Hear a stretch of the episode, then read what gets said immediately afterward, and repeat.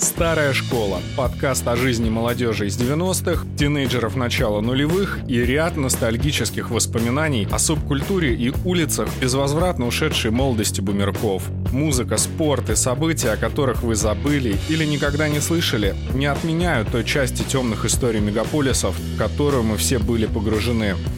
Это была часть нашей жизни. Доброго времени суток, дорогие подписчики. С вами Старая школа, и это Помощников. И у нас сегодня, прежде чем приступить а, к 15 эпизоду, хочу попросить вас поставить рейтинг на той платформе, которой вы отдаете предпочтение, будь то Apple Podcast или Google Podcast, нашему контенту Старая школа. Проходите, ставите нужное количество звездочек, такое, какое вы считаете необходимым. Ну и если все-таки а, вот этот выпуск особенно вас зацепит, а, не стесняйтесь, оставляйте в том числе комментарии. Старая школа про жизнь. А сегодняшний наш подкаст а, на самом деле начнется с предыдущего выпуска. А в 14 эпизоде гостем нашей студии был Илья Никитин Мародер, и он в самом начале выпуска вспоминал о том, как с отцом пошел в 88 году на концерт группы Поп Механика. Для того, чтобы продолжить всю нашу концепцию, но не в совсем привычном ключе, минуя 90-е нулевые, мы сегодня уйдем немножко раньше, 80-е, 70-е, и, собственно говоря, специально для этого я пригласил одного из участников того самого коллектива «Поп-механика», и в гостях нашей студии бесконечно прекрасный и интересный джазмен Сергей Летов. Старая школа про жизнь. А, Сергей, вы знаете, на самом деле получил огромное удовольствие. Прежде чем с вами общаться, а, я послушал а, в начале группу ДК. Я вам прямо скажу, вот с группой ДК я не очень хорошо был знаком. Но вот, например, с коллективом 3О относительно неплохо. Ну и, соответственно, естественно, с поп-механикой.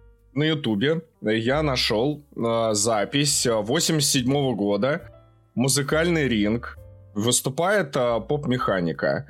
И для меня это было определенное открытие. Я очень много слышал о поп-механике, немного видел, но глубоко не погружался. И я увидел вот, собственно говоря, эту достаточно известную передачу «Музыкальный ринг», увидел вас, увидел Сергея Курехина и увидел э, в первую очередь зрителей. Люди, которые пришли на эту передачу, но по моему ощущению, эти люди не были готовы к тому, чтобы увидеть э, вот такого рода творчество.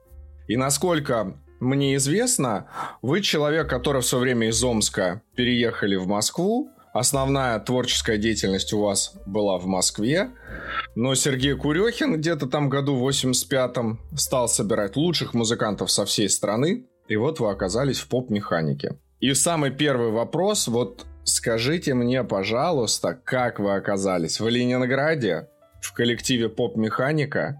Как вы вообще встретили Курехина и как получилось так, что вас заинтересовал этот проект? В 80-м году я окончил Институт тонкохимической технологии в Москве и получил, поступил по распределению в научно-исследовательский всесоюзный институт авиационных материалов. И там происходились определенные исследования – согласно которым мне нужно было ездить в город Ленинград для проведения определенных исследований. Ну, я любительски играл и на саксофоне, и на бас-кларнете, и мне э, не составляло большого труда захватить с собой в командировку э, саксофон или там бас-кларнет. Вот я с ними приезжал в Ленинград чтобы завести новое, новое знакомство, может, с какими-то музыкантами познакомиться. И так в один из приездов в Ленинград э, Артемий Троицкий, музыкальный критик московский, позвонил Сергею Курюхину, сообщил ему мой номер телефона, сказал, что ему было бы интересно со мной познакомиться. Вот мы встретились с Курюхиным, немножко поговорили об общих интересах, о музыке. И он стал приглашать меня играть вместе с ним э, в каких-то таких э, музыкальных проектах. Э, ну, вот проекты эти, как правило, у него назывались «Оркестр безумной музыки» Crazy Music Orchestra до 1984 года. А с 1984 года он стал называть их «Популярная механика». ну, и придумывать этим механикам какой-нибудь какое-нибудь название. вот такая вот история. Ну, смотрите, просто я, когда э, вижу выступление поп-механики, вот давайте э, откровенно, я вижу э, очень э, знаковых музыкантов того времени. Группа кино, Виктор Цой, там э, Гаркуша танцует, что-то, ну, какой-то Сергей Бугаев Африка, который вообще там отвечает за э, индастриал часть. И э, ваша выступление, вот даже по тому же музыкальному рингу, я вижу, что оно очень сильно отличается. Сейчас вы поймете, к чему я на самом деле веду. Потому что э, когда вот вы вдвоем с Сергеем, Сергей там на рояле, и вы на саксофоне играете, я прям слышу, ну ничего себе, такой авангард. И недавно, вот буквально на днях, один из моих э, знакомых, Иван, привет, это прям персонально тебе привет, а, из США говорил о том, что рассказывал мне, что вот еще в начале 90-х он э, пытался научиться играть джаз на одном из духовых инструментов. Поскольку он в то время жил в Николаеве, то ему приходилось ездить аж в Одессу для того, чтобы освоить, а, получить какие-то вообще уроки именно джаза. И я сейчас не говорю о авангарде, просто если э, вот брать с учетом то время, когда вы часто говорите, что вы тогда играли на любительском уровне, но э, если честно, совсем вот прямо, то для меня это вообще все как какая-то фантастика, потому что я еще беру учет того времени и понимаю, насколько это сложно, и, наверное, ну я даже не знаю, какие нужно приложить усилия для того, чтобы овладевать вообще этим искусством и уйти именно в авангард. И вот теперь у меня такой вопрос. Вот как вы в 80-е, там, в конце 70-х вообще нашли эту музыку, где вы ее нашли, где вы ее услышали, как вы стали ей заниматься. С учетом того времени, когда вот за такую музыку можно было вообще на самом деле, в принципе, и в тюрьму сесть. Насчет тюрьмы это, наверное, слишком сильное высказывание. Вот. Но действительно информации было не так много. Но она была, конечно, но ее было не так много. То есть, конечно, по Э, телевизору о фриджазе или о джазовом авангарде узнать было нельзя. Информация очень ценилась вот, в то время. Но откуда все это, как бы, от, от, откуда мы, мы получали те сведения, которыми, э, которые помогали нам так или иначе быть э, актуальными музыкантами в то время, это в каждом случае э, источник свой, это некоторые крупицы, из которых собиралась мозаика. Ну, скажем, э, э, если говорить о 70-х годах, то я начал э, в 70-е годы слушать много джазовой музыки. Джазовая музыка в Советском Союзе не была запрещена, и она была, в общем, достаточно доступна организацией джазовой жизни в основном занимался комсомол. То есть э, э, джазовые фестивали проходили под эгидой ВЛКСМ, да, комсомольской организации. Выпускались джазовые пластинки на мелодии. Это единственная э, советская фирма грамзаписи.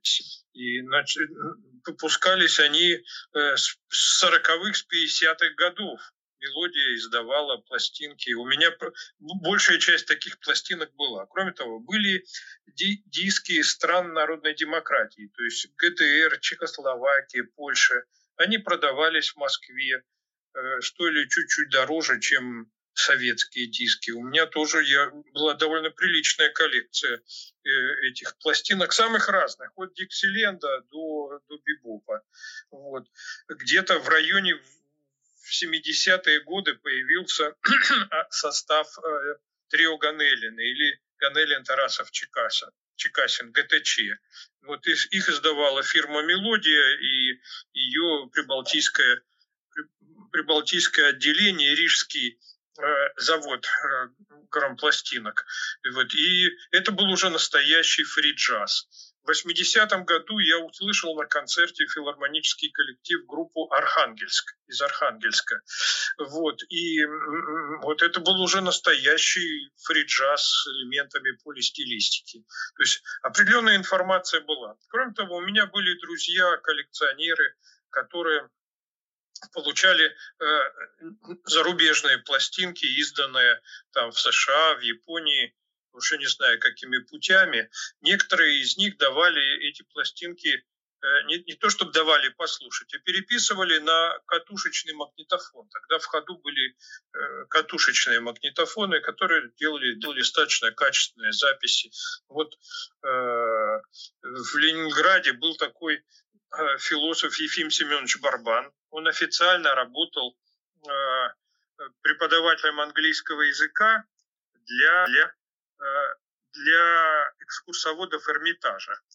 Вот, это была его официальная работа. А кроме этого, в качестве хобби он делал э, такой журнал нелегальный, э, тиражом 99 экземпляров, «Квадрат», посвященный в основном фри-джазу и джазовому авангарду. Почему он был э, 99 копий? Потому что он его депонировал на правах рукописи, ездил в подмосковные Люберцы и сдавал его как рукопись, ну как диссертацию. Оказывается, в СССР можно было тиражом 99 экземпляров официально зарегистрировать его как рукопись ну, допустим, какой-то работы, диссертации или чего-то. Была такая лазейка. Вот. А деньги на это издание он получал из Новосибирска, Новосибирское традиционное джазовое объединение. Они выдавали ему деньги, и он под разными псевдонимами Ефим Семенович Барбан, ЕСБ, Евгений Семенов, Борис Ефимов. Но это все был один и тот же человек. Он целый журнал, вот такой вот ежегодник выпускал. Назывался он «Квадрат». Вот, э, соответственно, я узнал об этом человеке, э, приехал к нему домой, слушал у него музыку, к нему, кстати, и Курехин захаживал в гости. Вот. И, э, возможно, наше быстрое знакомство с Курехиным связано было с тем, что э, нас интересовали одни и те же музыканты, одна и та же музыка. Мы, в общем, прекрасно понимали друг друга, кто есть кто. Там, Курехин мог мне сказать, вот здесь играешь как но-на. Это означает на альбоме но-на Роско Митчелла. И мне было понятно, как и что играть. Ну вот как бы вот такая. То есть информация ее было немного, она был, ценилась, но она была. Слушай, то есть, вот как я понимаю, а, весь фактически джазовый андеграунд, ну, если вот так можно назвать, он держался вот на одном человеке, который полностью этим жил. Ну, не совсем так. То есть у нас сложилось и в нашей стране, как и в других, сложилась ситуация, когда ну, существовали любители музыки, поклонники ее, ну вот их было несколько. Вот, существовали музыканты, которые э, занимались такого рода музыкой. Вот. Ну, как бы сложились некоторые такие центры. Э, скажем так, э, в Ленинграде был вот прежде всего вот этот Ефим Семенович Барбан. Он впоследствии уехал в Великобританию, и мы его слышали под псевдонимом Джеральд Вуд передачи «Беседы о джазе». Вот. Э, был такой Александр Кан, э, сейчас тоже он на BBC работает, э, который был президентом Ленинградского клуба современной музыки при ДК имени Ленсовета. Именно там Курехин и Гребенщиков основали вот Crazy Music Orchestra был такой Сергей Хренов, э, уже ныне покойный переводчик с английского языка, вот, который вместе с Каном как раз они занимались организацией каких-то полуподпольных э, мероприятий в Ленинграде. В самом Ленинграде был прежде всего сам Сергей Курюхин, который играл в квартете Анатолия Вапирова вот, уже известного тогда джазового музыканта, тогда еще жившего в нашей стране, а не в Болгарии. Вот. В Москве певица Валентина Пономарева. Э, в Смоленске, вот я узнал, виолончелист Владислав Макаров, который первый начал играть музыку свободной импровизации вообще на всем советском пространстве в 1978 году. Был интересный э, проект э, в Новосибирске, такое ансамбль Homo Liber, человек свободный. Э, там композитор э, Юкечев возглавлял этот ансамбль. В Екатеринбурге были музыканты, даже несколько. Вот. То есть в стране, э, ну, естественно, вот в Прибалтике, в Литве было трио Ганелина. Вот, то есть несколько явлений разного рода, было таких несколько. Я вот примкнул московскому такому оркестру нелегкой музыки. Его возглавлял барабанщик Михаил Жуков. Сейчас он в Германии живет. И примкнул я в 82 году. И даже пытался звонить Вапирову э, в, э, где-то в 82-м, 83-м о том, что вот у нас есть ансамбль. И Вапиров мне отвечал, ну хорошо, приезжайте, вот свяжитесь с Александром Каном, мы организуем вам прослушивание вот какой-то, ну, понятно, что не, не, не вполне легальный концерт, но какой-то самодеятельный. В общем, э, некоторое движение такое существовало, и мы между собой э, переписывались, вот электронной почты тогда не было, э, особенно, ну, иногда можно было позвонить по телефону или написать письмо. Я вот переписывался с Владом Макаровым, Смоленским, музыкантом, писал барабанщику Александру Кондрашкину в Петербург. Э, вот, э, ныне покойный уже, ну, э, Александр Кондрашкин. Ну, ну, это был яркий барабанщик, который, кстати, вот и с Курехиным сотрудничал, и там с другими музыкантами. То есть определенные такие вот тоненькие связи между музыкантами стали налаживаться в начале 80-х годов. Старая школа про жизнь. Партнер сегодняшнего выпуска – компания Райта. Именно благодаря этой компании я узнал, что лишь 99% людей не задумываются о том, какая у них подпись. Это важно лишь для 1% людей. И, видимо, я попал в этот 1%, потому что обратился к команде каллиграфов Райтай. Они создали для меня подпись по моим пожеланиям и обучили ей расписываться. Кстати, о новой подписи легко обучиться всего лишь за час, даже если у вас некрасивый почерк. И теперь я могу ее использовать и в документах, а, и как собственный логотип. И что меня больше всего удивило при смене подписи, паспорт и документы менять не нужно. Поэтому я очень рекомендую партнеров нашего выпуска «Старая школа» я остался доволен. Если вы задумываетесь о том, чтобы поменять подпись, а, предлагаю вам обратиться именно к этим ребятам. А промокод а, на скидку в 20% вы увидите в подписи к этому подкасту. Старая школа про жизнь. Смотрите, вот я знаю еще такую историю. Вот вы сейчас заговорили про пластинки, программ записи, про то, как их переписывали, тиражировали. Насколько мне известно, вот в 1974 году вас, а, если я ничего не путаю, со школы выгнали вот как раз за то, что вы э, снабжали, как я понимаю, одноклассников пластинками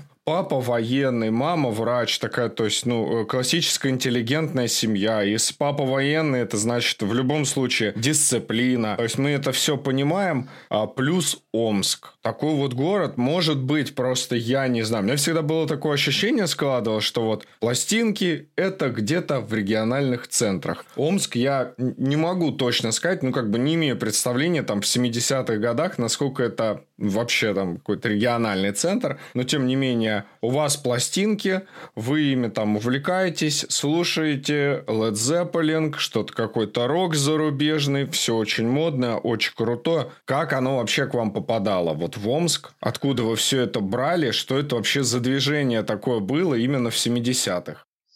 Ну, что касается э, Омска, то все не, все не очень сложно. Э, я как бы абсолютный путь попадания пластинок в Омск мне неизвестен, но э, пластинки э, зарубежные, имеются в виду пластинки, изданные не в странах народной демократии, а в капиталистических странах, да, попадать в нашу страну могли двумя способами. Либо с ответственными работниками, либо со спортсменами. Вот. Ну, я, в частности, в Омске познакомился, я уже не помню, каким образом, э, с молодым человеком, который э, каким-то образом был связан э, с райкомом комсомола. Я уже не помню, каким образом я с ним встретился и, и как мы нашли друг друга. Но у него такие пластинки были. Вот. И, и, и, и вот э, я с этими пластинками приезжал Э, в Новосибирск, я учился в физико-математической школе-интернате, и вот э, так, такая образовалась между нами связь. Вот. Э, Омск действительно не был каким-то особенно культурным центром. вот больше того, он так был вообще не город, по-моему, с запретом для посещения иностранцев, ввиду того, что там было много всяких военных заводов, и как раз была развита военная промышленность, поэтому как бы э, иностранные артисты, например, в Омск из, из каких-то западных стран совершенно точно не приезжали. Вот. Нужно было ехать в Новосибирск для, этого или в Екатеринбург. А Омск немножко был как бы более закрытым таким городом. Вот. Сравнительно с, э, с соседними городами. Вот. Но вообще информация как бы из того, что что-то не продавалось в советских э, магазинах, вовсе не следовало, что людей, у людей этого не было. Ну вот, в частности, например, э, какая-нибудь копченая колбаса тоже в магазинах э, особенно не залеживалась, но тем не менее холодильники у всех были полны каких-то дефицитных товаров. Вот, кстати сказать, эти пластинки или некоторые книги, они были вот тем как бы дефицитом, да, который у всех было, но как бы официально купить их было сложно. Но насколько же я понимаю, вот есть такая легенда, ну, возможно, сейчас вы развенчаете этот миф, возможно, и не легенда. А вы вашему брату Игорю приносите однажды пластинку группы The Who, э, ставите ее, он слушает, и понимает, что вот он, собственно говоря, путь музыканта, который он должен проделать. И насколько я понимаю, вот в моем представлении Сергей Летов, на самом деле, это определенный такой серый кардинал э, вообще вот, ну, русского андеграунда, потому что я прекрасно понимаю, как там старшие братья на, могут сформировать вкус младших братьев. Ну и плюс, э, давайте вот если совсем прям посмотрим, э, помимо того, что вы там развивали где-то там, показывали какие-то направления музыкальные, я так понимаю, что вы э, Игоря в том числе и знакомили с всевозможными людьми, на выступления которых он ходил, и все это как-то вот у него откладывалось. Ну, что касается пластинки Томми, да, э, группы The Who, то история была как раз э, в обратном направлении, из Новосибирска в Омск. То есть э, я приезжал, я в Новосибирске э, выменял на какие-то э, пластинки, вот э, э, эту пластинку группы The Who, Томми, она была без конверта, и она, у ней был отбит край. То есть э, это виниловый диск, у которого, по-моему, не было первых, ну, э, первых трех дорожек с каждой стороны, потому что пластинка была разбита, и кусочек был отколот у нее. То есть прослушать ее целиком было нельзя, только начиная там с четвертой или там с пятой песни, да, такой вот как бы обломок. Я этот обломок где-то выменял, получил и э, при, взял его с собой как раз в Омск, привез эту пластинку. Представьте, сел на поезд, значит, вот э, с этим э, обломком, да, как-то привез его, и брат, брату переписал на его магнитофон. Брат тогда, сколько ему было лет, восемь, может быть, он учился где-то вот ну, в первом классе школы. Да, я учился в, вось... в девятом уже. Вот. Или где-то вот, вот приблизительно в это время. Э, и, и, и вот э, для него, возможно, это был первый, первый такой опыт, да, когда он услышал вот такую пластину, ну, такого рода музыку. Вот. На, ну, на самом деле, ну, как бы не советскую. А советские пластинки у, у нас было э, магнитола Ригонда, и он вообще с рождения слушал пластинки «Кругозор». Ну, такие гибкие пластиночки, вот, которые э, этот журнал «Кругозор» покупали мои родители, вырезали из него вот эти гибкие пластинки, слушали. И я помню, что первыми, первой музыкой, которая, на которую он стал реагировать, были э, вот такие гибкие пластинки французских шансонье. Ну, то есть плюс-минус где-то там Шарль Азнавур, вот что-то такое. Я помню, Анри Дес, вот Анри Дешан, вот какие-то такие имена, которые э, не такие известные, может быть, сейчас, но у меня в памяти отпечатались вот, вот эти. И он их знал, то есть он то есть он на эту музыку, вот на шансонье реагировал, когда ему еще не было года. То есть или там год-полтора, вот он был совсем маленьким ребенком, да, и, но тем не менее вот уже вот эта музыка вызывала в нем как бы интерес. А я, честно говоря, не, не так сильно был подвержен вот этому влиянию, потому что я послушал классику. То есть родители подарили мне на день рождения 32 сонаты Моцарта. Вот это то, та музыка, которую я слушал и которую я коллекционировал, будучи школьником. У меня было около 200 э, виниловых пластинок. Преимущественно это Иоганн Себастьян Бах, Вивальди, музыка барокко. Вот та музыка, которую я слушал, будучи школьником. Вот это как бы для души у меня было. А вот джазовой музыкой я стал увлекаться уже значительно позднее, когда заканчивал институт. Году, скажем, в 78-м, 77-м. Вот у меня интерес к джазу появился в то время. И связан он был в значительной степени, э, интерес к джазу, с тем, что я слушал по радио на коротком волновом приемнике, слушал передачи польского радио и слушал передачи э, «Голос Америки». Ну и слушал по BBC.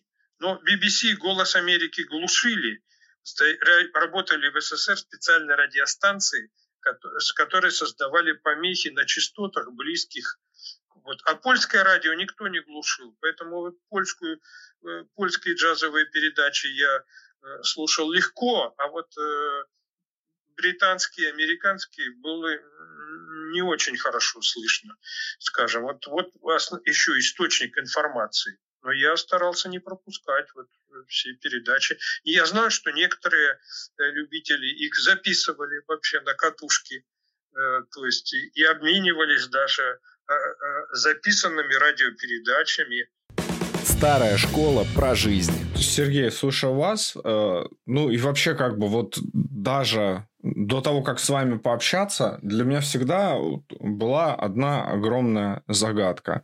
Вот э, Сергей Летов и Игорь Летов, которого все больше знают как Егор, это какие-то две вообще планеты, но они вот сейчас, вот я вас слушаю, такие разные. У вас там Иоганн Себастьян Бах, Моцарт, что там какая-то огромная коллекция классической музыки, фри-джаз. У Игоря, ну, понятно, что это как вот э, ну, что-то просто другое. Э, понятно, что оно все рядом, но в целом а, вот у вас поп-механика 80-х. В 90-х ярко играет там гражданская оборона. Вы, я так понимаю, в это время с поп-механикой, уже не с поп-механикой, но где-то уже там Италия, Германия, другие страны. Какое-то вообще такое фантастическое, ну, в моем понимании, общество – эстетов, тонких ценителей вот именно фри-джаза, авангарда. Игорь – это какая-то вообще там безумная волна популярности именно сибирского панк-рока.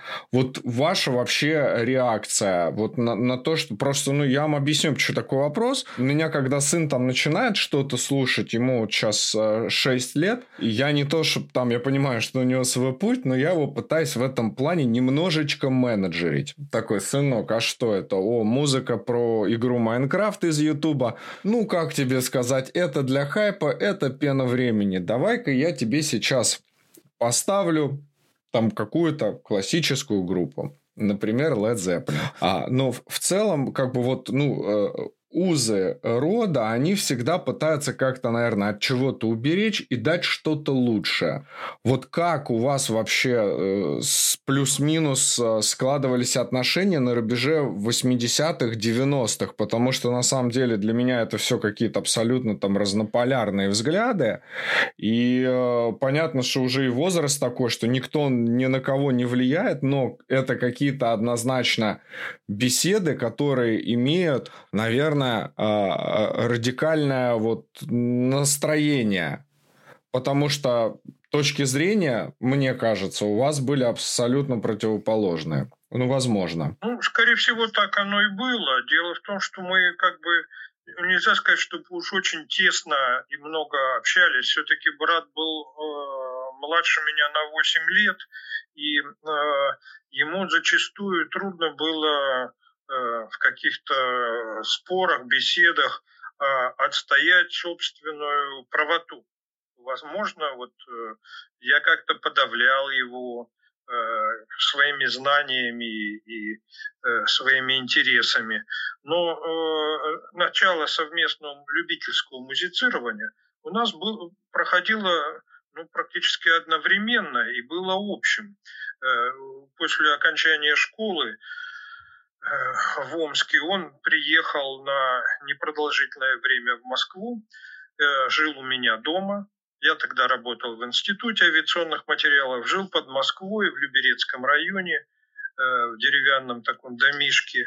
Вот. Э, а брат поступил э, в профтехучилище строительное в Москве. Вот, и ездил на занятия, это как и я, на электричке. А в свободное время мы вот занимались, я занимался как бы фриджазом на саксофоне, не планируя когда-либо в будущем стать профессиональным музыкантом и даже вообще выйти на сцену. А э, соответственно, у, у, у брата, э, брат же э, пер, пер, ударными инструментами, ну, какими-то самодельными перкуссионными инструментами занимался. Вот. И, и вот,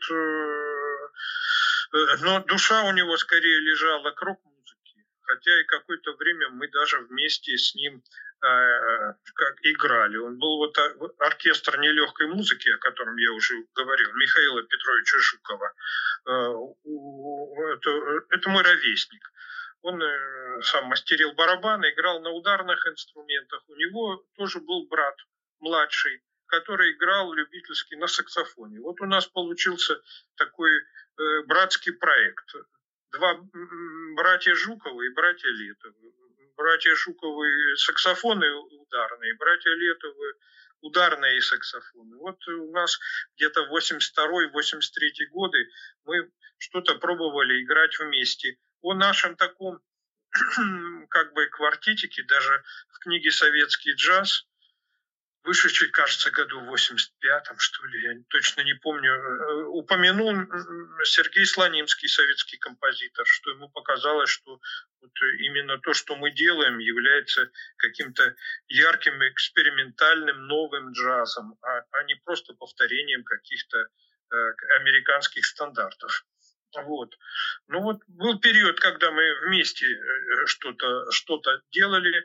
Э, значит, была такая э, маленькая группа Мартынова, сейчас я уже не помню имя, Валерий, кажется, э, которая в Московском авиационном институте э, занималась какой-то пластической драмой. Это что-то между пантомимой и восточными единоборствами. Вот. Э, и вот мы как бы с братом занимались тем, что импровизировали какую-то музыку для вот таких, таких как бы э, репетиций танцевальных этого проекта, это тоже начало 80-х годов. То есть вообще в Советском Союзе много такого было, как бы в каких-то красных уголках э, занимались, э, э, вот, э, не, не платили за это, ни, никакой аренды не было, никаких денег мы за это не платили, где-то раз, раз, раздобылись какими-то э, инструментами, в комиссионных магазинах недорогими. Вот такое было э, у нас общее начало. Но при этом очевидно, что пути у нас могли расходиться.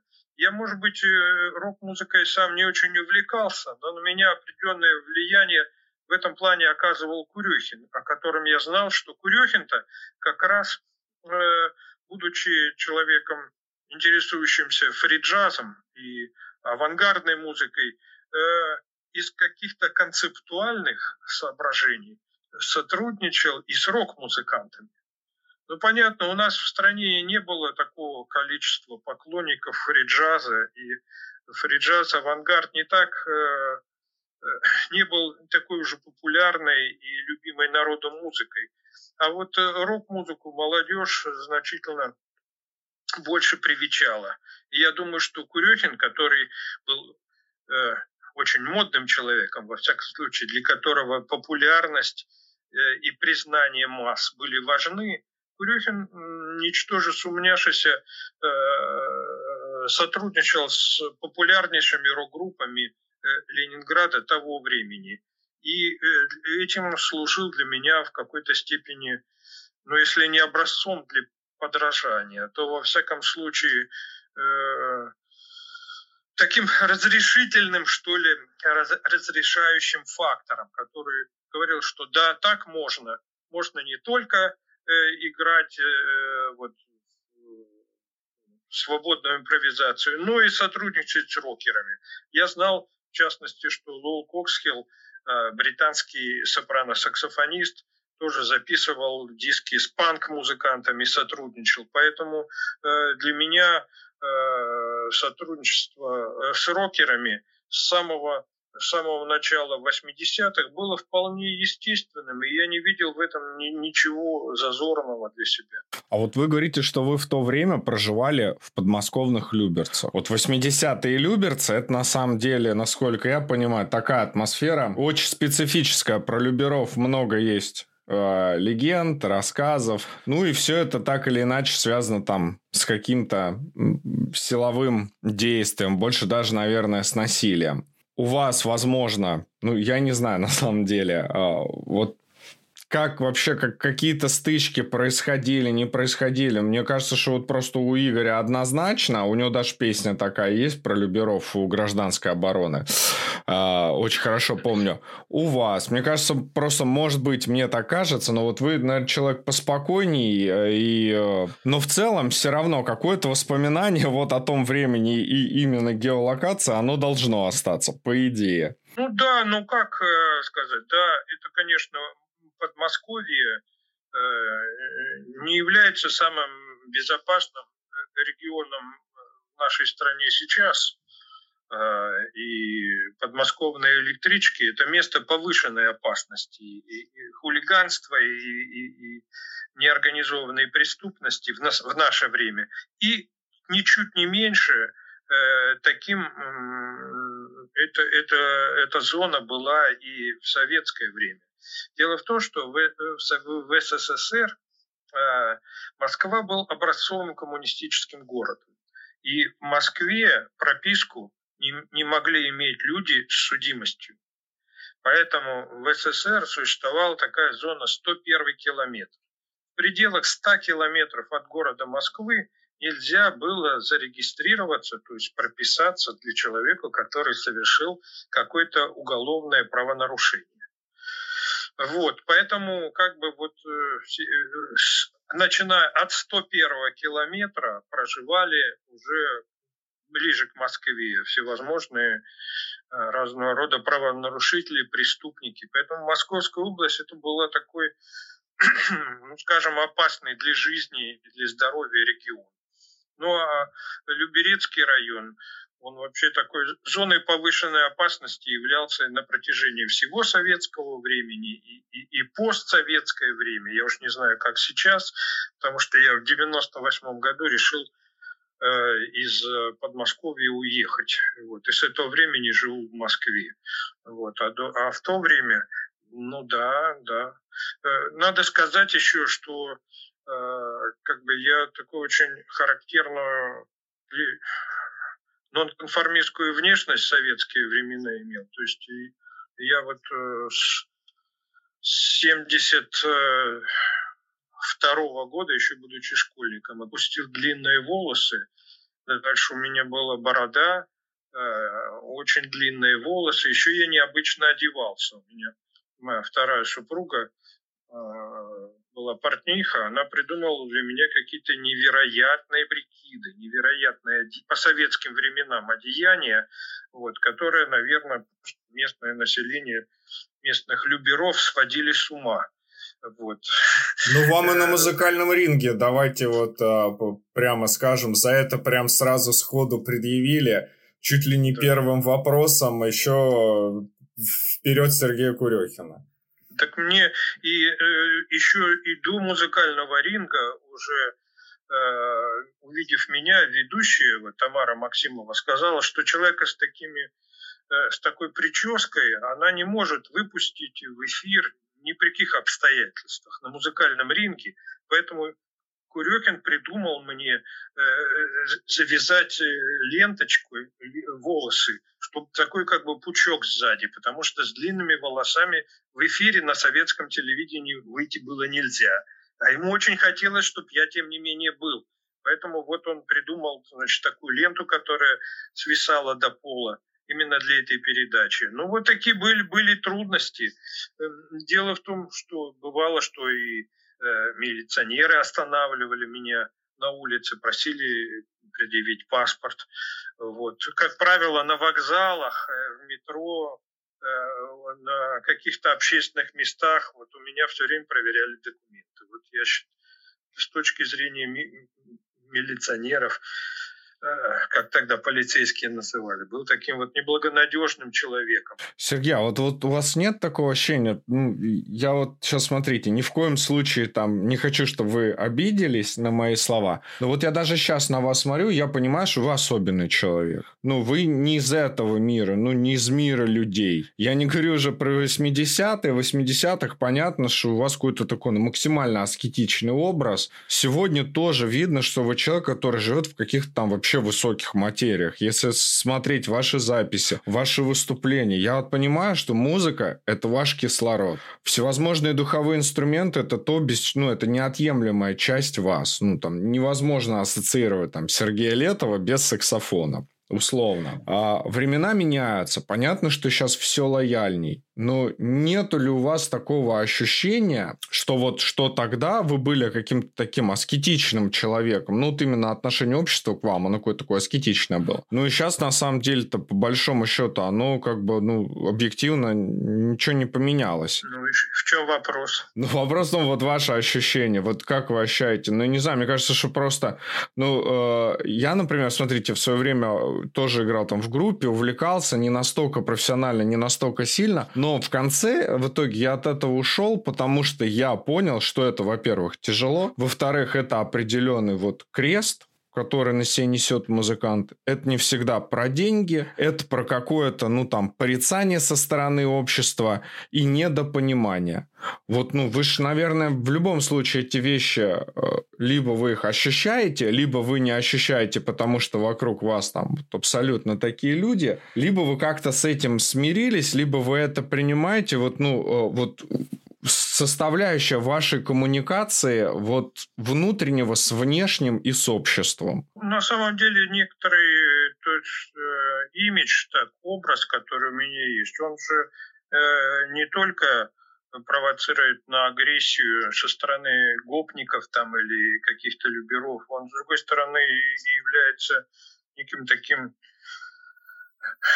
пропуском, что ли. В нем есть и некоторое положительное содержание. Я вот вспоминаю, что э, несколько лет назад, э, когда я уже служил в театре на Таганке, то летом, в какое-то особенно жаркое лето, э, вот просто чтобы несколько легче переносить жару, я завязал волосы пучком сзади.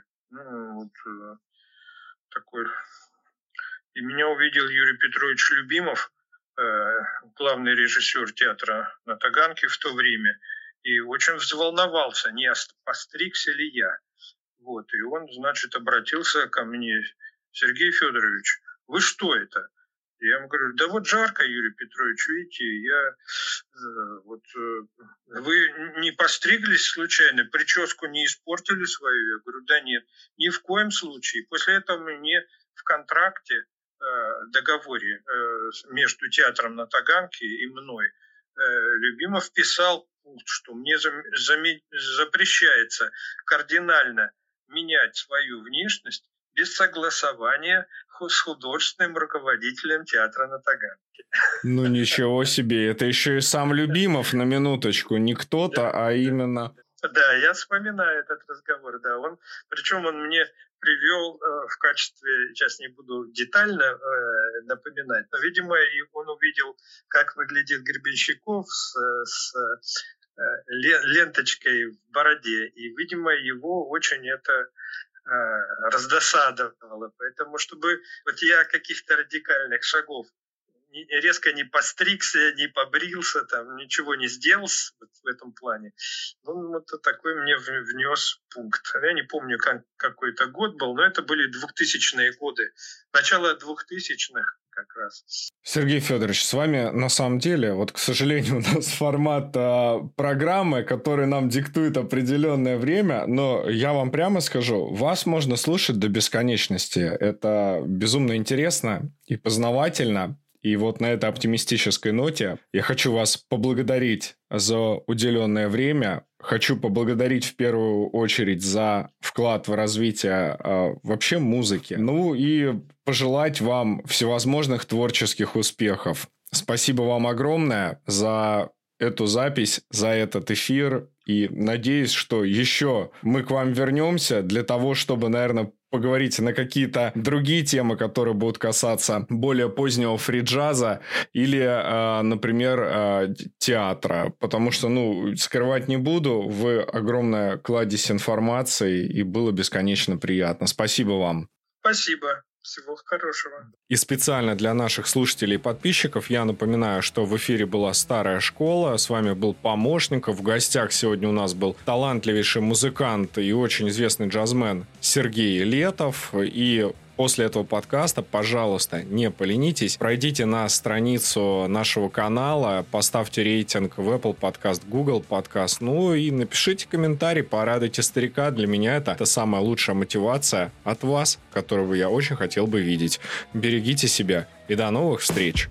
«Старая школа» – подкаст о жизни молодежи из 90-х, тинейджеров начала нулевых и ряд ностальгических воспоминаний о субкультуре и улицах безвозвратно ушедшей молодости бумерков.